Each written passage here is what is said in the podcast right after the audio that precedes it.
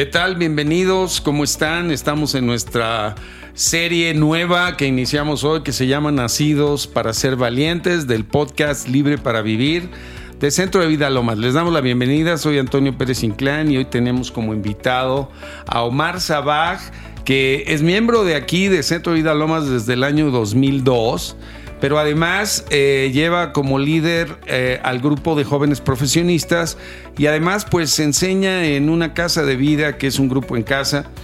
Y la verdad es que lo invitamos porque nos dejó impactado, impactados a todos con este tema de nacidos para ser valientes. ¿Cómo estás, Omar? Muchísimas gracias, muy bien, eh, Antonio, te agradezco la invitación a ti, a nuestra pastora, es un honor estar aquí y bueno, compartir lo que el Señor por gracia puso en mi corazón y ahora sí por gracia enseñarlo a, mis hermanos, a todos los que nos escuchan. Fíjate que todos los creyentes hemos batallado con incrementar nuestra fe a través de la palabra, porque así se establece, ¿verdad? Que la fe viene por el oír la palabra.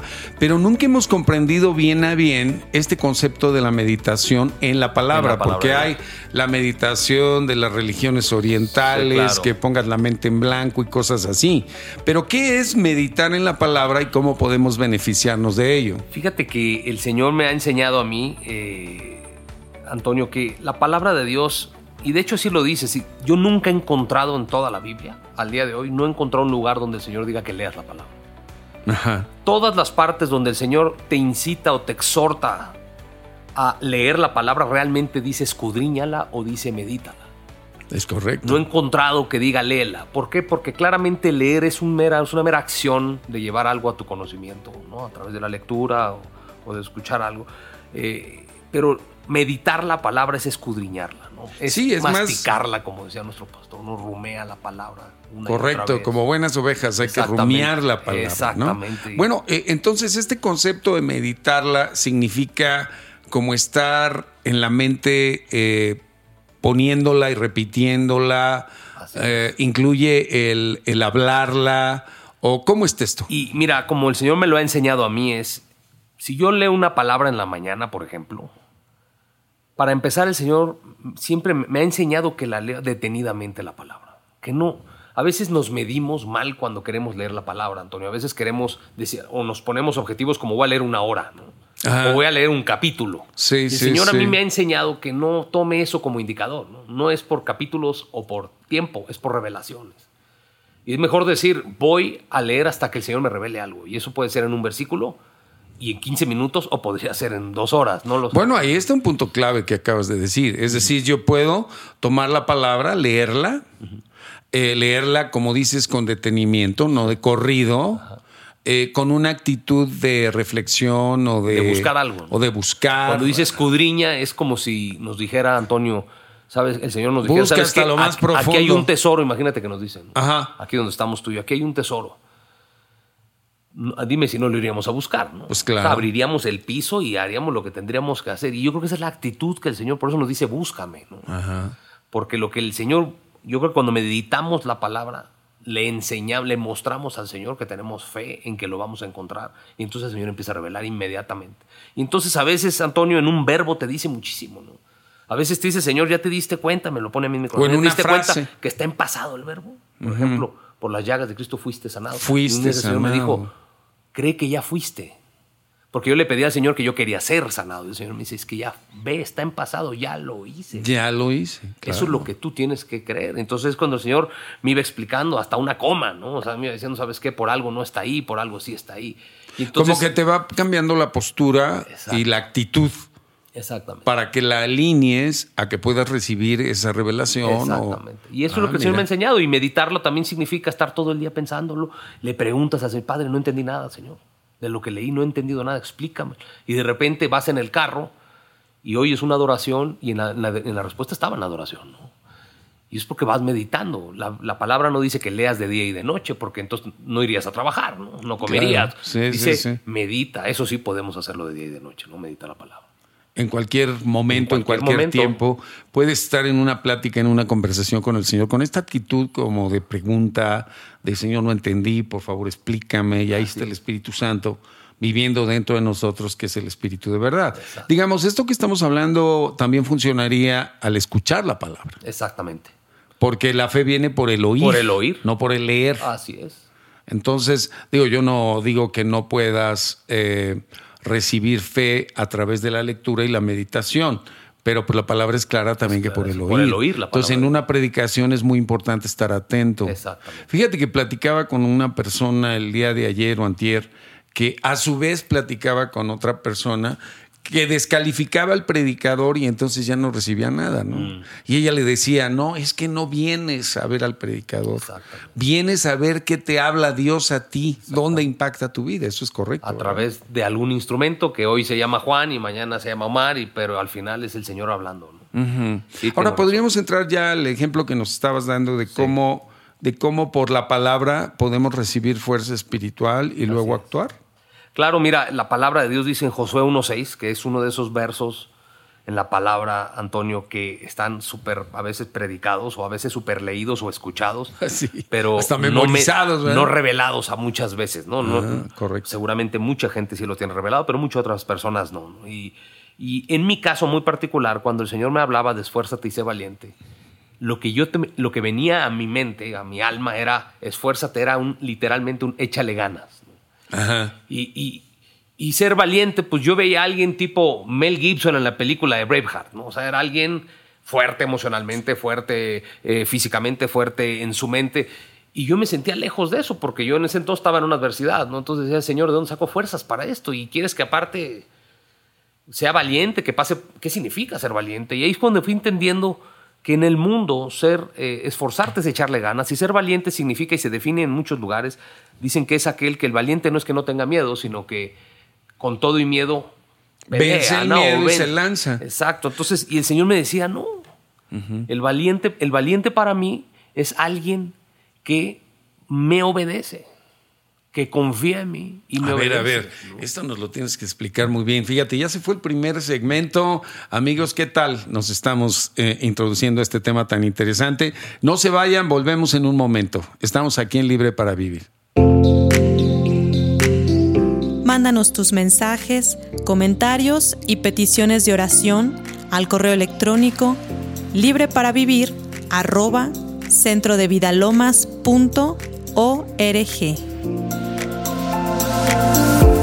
Estamos de vuelta aquí en este segundo segmento con Omar Sabag, quien nos está haciendo una explicación revelada de lo que significa realmente ser esforzados y valientes para Dios. Entonces, eh, gracias Antonio. Eh, yo, yo entendía que ser esforzado era agarrar fuerzas mías y y echarle muchas ganas. Echarle ganas. Claro, pero como tú no estás en una situación eh, donde te sientas en tu alma fuerte o parado en un lugar sólido, es algo muy difícil de entender, ¿no? ¿De dónde saco fuerza, Señor? ¿no? Y luego de ser valiente, te decía, eh, normalmente es este concepto de que aunque tú tengas temor, sigas adelante. Y el Señor me decía, no, para mí eso no es el De hecho, dice el Señor en su palabra, no temas, lo dice 365 veces. Entonces quiere decir que el Señor no convive con el temor. Entonces me decía el Señor, ser valiente no es no tener, no es tener miedo y con todo y eso avanza, es obedecerme y confiar en mí y eso va a hacer que el temor se vaya. Fíjate, ahí hay una gran diferencia porque yo también en muchas etapas de mi vida, sin conocer al Señor, era de esos arrojados que cerraba los ojos y me lanzaba al vacío. O sea, literalmente, venciendo esos temores, pero diciendo, bueno, pues... Tu entendimiento, tus fuerzas. ahí voy, ¿no? Pero eso no es en realidad ser un valiente. Si, si vamos a Josué 1, eh, versículo del 1 al 9, nos vamos a dar cuenta de lo que te estoy diciendo, Antonio. Y si, me dejas leerlo muy, muy rápido. por favor, claro. la palabra de Dios dice en Josué 1.1, y recordemos solo que Josué era aquel que cuando muere Moisés es el que introduce al pueblo de Israel en la tierra prometida. Entonces le tocó el paquete de llenar los zapatos de Moisés y además de introducirlos a la tierra prometida, que por cierto iba a tener que conquistar a 31 reyes y sus reinos. O sea, no era una tarea nada fácil. Eh, y Dios sabe que lo que necesitaba Josué era fuerzas sobrenaturales. Entonces, la palabra de Dios dice en Josué 1.1, dice, aconteció después de la muerte de Moisés, siervo de Jehová, que Jehová habló a Josué, hijo de Nun, servidor de Moisés, diciendo, en el 2 dice, mi siervo Moisés ha muerto. Ahora pues, refiriéndose a Josué, levántate y pasa este Jordán dándole una orden, ¿no? Si te das cuenta, no le está sugiriendo, le está dando la orden de levántate y pasa este Jordán, tú y todo este pueblo a la tierra que yo les doy a los hijos de Israel. Luego en el 3 dice, yo os he entregado, como, los había, como lo había dicho Moisés, todo lugar que pisara la planta de tu pie. Desde el desierto y el Líbano hasta el gran río Éfrates, donde la tierra de los Eteos, hasta el gran mar donde se pone el sol, eh, será vuestro territorio. Eso aquí le estaba dando las explicaciones, pero de repente en el 5, Dios en medio de la explicación le da una promesa tremenda y le dice en el versículo 5, nadie te podrá hacer frente en todos los días de tu vida. Como estuve con Moisés, estaré contigo, no te dejaré ni te desampararé. Esto se lo está diciendo el Señor en un momento personal, en un momento de comunión, y usó esta promesa para esforzarlo. Y aquí es donde la primera vez el Señor me explica que ser esforzado. Ah, fíjate. Esfuérzate, Antonio, es simple y sencillamente la definición de toma fuerzas. No dice de dónde. El Señor, al decirte esfuérzate, está diciendo toma fuerzas, pero si tú lees toda la palabra en su conjunto, te das cuenta que te está diciendo toma fuerzas de mí. Claro. Y claramente en el verso 5 lo empieza a hacer con Josué, porque empieza con una promesa. Le da la orden acompañada de una promesa donde dice nadie te va a hacer frente y es donde Josué toma su fuerza. Y luego viene la instrucción famosa en Josué 1.6 que dice esfuérzate y sé valiente porque tú repartirás este pueblo por heredad la tierra de la cual juré a sus padres que la daría a ellos. Y luego en el 7 viene la explicación de qué es ser valiente, porque dice solamente esfuérzate y sé muy valiente. Y fíjate que pone el para qué quiere que sea valiente. No le dice quiero que seas valiente porque vas a pelear con 31 reinos y reyes y mira que son expertos en la guerra. No le dice para eso, le dice esfuérzate y sé valiente para cuidar de hacer conforme toda la ley que mi servio Moisés te mandó. O sea, le está diciendo, necesitarás ser valiente para obedecerme. Claro, para seguir mis instrucciones. La valentía no, se requería para pelear, esa, la pelea estaba ganada. La, la valentía se requería para obedecer al Señor. para no desviarte de las instrucciones. Y es donde el Señor nos explica entonces que, la, que esforzarte es tomar fuerzas del Señor y ser valiente es obedecerlo y confiar en Él. Y muchas veces sin entenderlo. Fíjate que esto está también aquí en Efesios 6.10 donde Pablo les dice, por lo demás, hermanos míos, fortalezcanse en el Señor y en el poder de su fuerza. O sea que es como una instrucción, como tú dices, repetitiva del Señor. Cuando tú lo buscas por toda la palabra, Antonio, te das cuenta que es congruente. Y es muy cierto, porque a veces las fuerzas personales se acaban, se ¿Hasta dónde nos da, Antonio? a, veces, a veces estás en una situación de cierta fortaleza emocional en tu vida mental. O cómoda. Pero mira, una o dos o tres adversidades y, te doblas. O sea, porque nadie está hecho. Vaya, contra lo que estamos peleando es algo más grande eh, que unas simples fuerzas, digamos, de un Humanas, ser humano. de ser humano. Aquí estamos hablando como de la fuerza de Dios, que es una fuerza espiritual para cumplir los propósitos de Él, ¿no? Que es el, el extender su reino, que es tomar territorios espirituales en contra de fuerzas opositoras malignas. ¿no? El Señor me ponía escudriñando la palabra, me decía, Omar, cuando te digo esfuérzate, toma fuerzas de mí. Y hay tres razones principales por las que te digo que tome las fuerzas de mí. Una, porque es sabio por la potencia de mi fuerza, versus tu fuerza. Que La nuestra es finita, la del Señor es infinita. La otra es por autoridad y la otra es porque tenemos acceso a eso. Fíjate que las personas que nos están escuchando seguramente se encuentran en distintos estados de fuerza. Pero hoy les estás hablando y les estamos hablando a aquellos cuyas fuerzas se están agotando o que están cansados.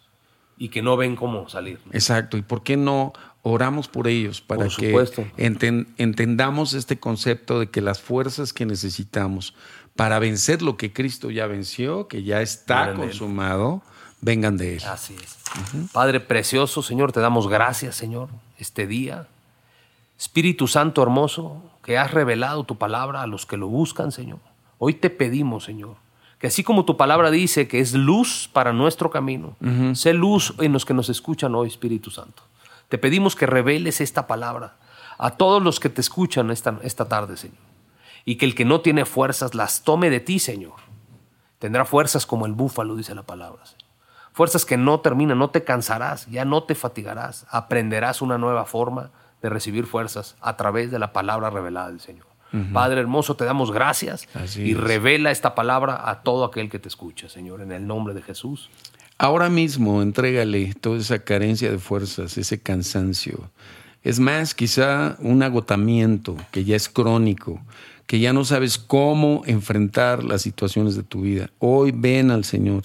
Hoy póstrate delante de Él y dile, Señor, necesito de tus fuerzas, porque así me lo pides tú, que vaya y me fortalezca en ti. Señor, hoy recibo de ti esa gracia, esa fuerza sobrenatural que solamente tú das a aquellos que te aman y porque nos amas, tú quieres que vivamos en esta tierra fortalecidos en ti cada segundo de nuestra vida. En el nombre de Jesús declaramos, Señor, que tú estás hoy alumbrando el entendimiento y derramando de tu trono esta revelación junto con las fuerzas que cada uno de los oyentes está necesitando hoy. En el nombre de Jesús. Amén. Regresamos al siguiente segmento. Síguenos en Facebook y en Instagram. Encuéntranos como Libre para Vivir, podcast de Centro de Vida Lomas. Danos like, comenta y comparte.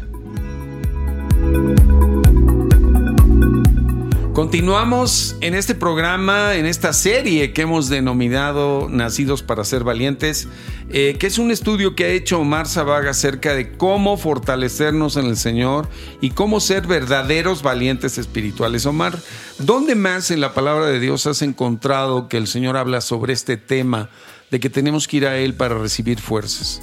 Hay, muchos, hay muchos lugares en la palabra, Antonio, y hay algunos que voy a citar por, por ser citas muy famosas, que muchas veces hemos platicado, escuchado y a veces no hemos entendido que el Señor te está diciendo exactamente lo mismo en Josué 1.6, como por ejemplo en Isaías 41.10. El famoso Isaías 41.10 que dice, no temas porque yo estoy contigo, y fíjate lo que dice inmediatamente, no desmayes. No desmayar significa no perder fuerzas. Desmayar es perder fuerzas. Dice, estar débil. no pierdas fuerzas porque yo soy tu Dios que te esfuerzo. Él te está haciendo claro que tú no deberías de perder nunca fuerzas porque Él es tu fuerza. Y como Dios no cambia, Dios siempre está ahí y su fuerza para ti, dice, no desmayes porque yo soy tu Dios. A ver, querido, escucha, ¿por qué no haces un alto y reflexionas en qué áreas literalmente estás agotado? Porque ahí necesitas correr a esta revelación y por supuesto al Padre que es el que nos otorga las fuerzas, a la fuente de poder. Exactamente. Hay otro lugar, eh, Zacarías 4, 6, 7, que es una palabra que el profeta, bueno, Dios a través del profeta le habla a Zorobabel, que fue este gobernador ahí en Judá, que fue a reconstruir la parte de, de la ciudad, y el Señor le dice, en Zacarías 4, 6 y 7 dice, entonces respondió y me habló diciendo, esta es palabra de Jehová a Zorobabel, que dice, no con ejército ni con fuerza. Eso es lo que el mensaje que Dios le da a Zorobabel. No es con ejército, ejército es cualquier medio del que tú usas para apropiarte de algo, ¿no? O para tomar control de algo. Entonces, nuestros ejércitos, pues tú y yo, Antonio, no tenemos un ejército, pero tenemos quizá dinero, quizá eh, gente que conocemos, quizá nuestras habilidades. Y el Señor te diciendo, no es con ese ejército. experiencias. No es con tu fuerza, dice, es con mi espíritu. Entonces ahí hay otra revelación. La fuerza del Señor viene a través del Espíritu Santo, ¿no? De la palabra revelada. Entonces, ese es Zacarías 4 y el famoso Filipenses 4:13 que dice todo. No dice que algunas cosas, dice todo. Todo lo puedo. Todo lo puedo es lo mismo que decir todopoderoso, porque el Señor mismo así se presenta a sí mismo, como un todopoderoso. Entonces dice, todo lo puedo en Cristo que, me, da fortaleza. Él me da la fuerza. Entonces, la característica divina, una de las tres características divinas de Dios, que es ser todopoderoso, tenemos acceso a eso por ser hijos. A esas fuerzas sobrenaturales. Es. impresionante. Hay otros versos también, te puedo decir Nehemías 8:10 o Salmo diría el Salmo 28:7 que dice, "El Señor es mi fuerza y mi escudo." El Señor es mi fuerza y mi escudo. Y si fuéramos a muy rápidamente a Nehemías 8:10, te vas a dar cuenta que la palabra de Dios también lo dice ahí. Dame un segundito, aquí lo estamos buscando. ahí está, Nehemías 8:10 dice, la palabra de Dios dice en, en este verso, dice, Luego Nehemías añadió, ya pueden irse, coman bien, tomen bebidas dulces y compartan su comida con quienes no tengan, porque este día ha sido consagrado a nuestro Señor. No estén tristes, pues el gozo del Señor es nuestra fortaleza. E-, eso es algo increíble, que el gozo de Dios se convierte en nuestra, fuerza. Exactamente. Ajá. Ahora, esto, eh, eh, digamos, lo conocemos de memoria, pero ¿cómo le hacemos? O sea, entendemos que ya estamos convencidos de que la fuerza viene de Dios, ¿no? Pero ¿cómo eh, las tomamos? Claro, ahora viene el cómo, ¿no? El cómo. El, cómo el Señor me ha mostrado este, al menos estas tres formas que te vamos a hablar. Primero es la comunión con Él, íntima diaria. El Señor desea. Cosa que no es muy común. exacto. ese, tristemente a veces lo hacemos, ese proceso, entre toda la transformación que el Señor hace desde que te hace hijo hasta que estés con Él, eh, a veces ese proceso nosotros mismos lo hacemos lento. ¿no? El Señor nos ha llamado a estar con Él diario y a veces nosotros por distintas razones no lo hacemos. Pero esa comunión diaria es donde tomas la fuerza. ¿Por qué? Porque en ese lugar de intimidad el Espíritu Santo te revela la palabra de Dios y ese es tu combustible. Ahora, ¿qué recomendarías ahí? Eh, ¿Pasar un tiempo a solas con Dios en la mañana o en la noche? Eh, como cada quien eh, lo pueda hacer y quiera, pero sí es importante pasar un tiempo ahí eh, detenido, postrado, eh, platicando con Dios. Así es, Antonio. Yo te diría, mira, el tiempo, yo te diría, empieza como todo lo que tienes que empezar, que un nuevo hábito, digamos. Empieza un poquito, no quieras a lo mejor empezar leyendo una hora la palabra de Dios que te digo, no es por horas o por capítulos, es por revelaciones. Entonces empieza, si quieres un tiempito, empieza leyendo algo. Si no sabes por dónde empezar, amigo, amiga que nos está escuchando, mira, agarra Mateo 1.1 y empieza ahí. Pero escudriñala la palabra, busca, busca las gemas ahí, pregúntale cosas al Señor, no importa que leas dos versículos nada más, pero ya empiezas a generar esa intimidad diaria con el Señor. Y no importa que le digas que no lo entiendes. Creo que ese concepto de sinceridad a Dios le agrada mucho. Mi primera oración, te puedo decir, Antonio, eh, que fue, Señor, no sé qué decirte no sé cómo orar, Señor, pero aquí estoy y tengo miedo, Señor, y no sé qué hacer. Y, bueno, así el Señor me fue enseñando a orar poco a poco, pero yo te aseguro que al Señor más que molestarle le da ternura ver que lo intentas, ¿no? Y que, quieres estar ahí claro. con él. Es esa relación de confianza cercana eh, la que debemos adquirir como primera intención, ¿verdad? Saber que tenemos un Dios bueno, un Padre bueno que nos ama, que Él tomó la iniciativa de venir a nuestra vida a través de la obra redentora de Cristo y, que la relación es de confianza. Así es. ¿Verdad? Y que desea verte. Y que desea Él te desea ver diario como nadie más en tu vida te desea. Entonces, cuando llegamos a ese momento, Él es el principal interesado. ¿no? Así que quitemos esa religiosidad que muchas veces tenemos. A veces lo hacemos por ritual, Antonio. A veces decimos, lees la Biblia porque sientes que lo tienes que hacer. por obligación. exactamente. Y esa es por eso es relación contra religión. Ponerle corazón. Así es. No, no importa la forma. Es como si te dijera el Señor, en, ese, en esa Biblia hay tesoros, ve y búscalos. Digo, claro que te diriges al Padre, no te diriges a ningún otro intermediario que no sea Jesucristo. Exacto. ¿Verdad? Porque esos rezos a distintas cosas, pues esas no son. Están fuera de la voluntad de Dios, simple y sencillamente. No es algo que Dios busca ni que Él quiere que te relaciones directamente con Él. Entonces, ¿Qué más la primera decirnos La segunda te decía, en esa comunión medita la palabra. Medítala, medítala. Eh, el Señor, si lees Salmos 1, 2, dice eso. El Señor te dice, medita, el que medite de día y de noche la palabra, al final prosperará en todos sus caminos. Para que tú medites la palabra de Dios, más allá de leerla, es porque quieres encontrar algo. Oye, me gustó ese concepto de la rumia. Somos ovejas espirituales, ¿verdad? Así es. Y las ovejas, eh, después de que arrancan el pasto literal, se lo comen así, atragantado inclusive, luego reposan y viene este proceso de rumia en donde remastican todo lo que se comieron y le extraen ese jugo que es más nutrientes, claro. Que es la nutrición que eventualmente va a poder pasar al rumen o a la panza, ser fermentada, porque eh, los ovinos que son rumiantes tienen como una cuba de fermentación en donde se empieza a digerir precisamente la celulosa, que no es algo muy digerible. Mira qué interesante, pero no es una casualidad que sea no, que, seamos ovejas y que rumean la comida, ¿no? Exactamente. La comida. Oye, Omar, ya se nos fue este programa, pero te invitamos a hacer el siguiente muchas, porque quedan muchas preguntas. Amigos, les agradecemos muchísimo que hayan estado en este primer episodio de la serie en Nacidos para ser valientes con Omar Sabah. Muchas, muchas, gracias, gracias, Omar. Dios los bendice. Gracias.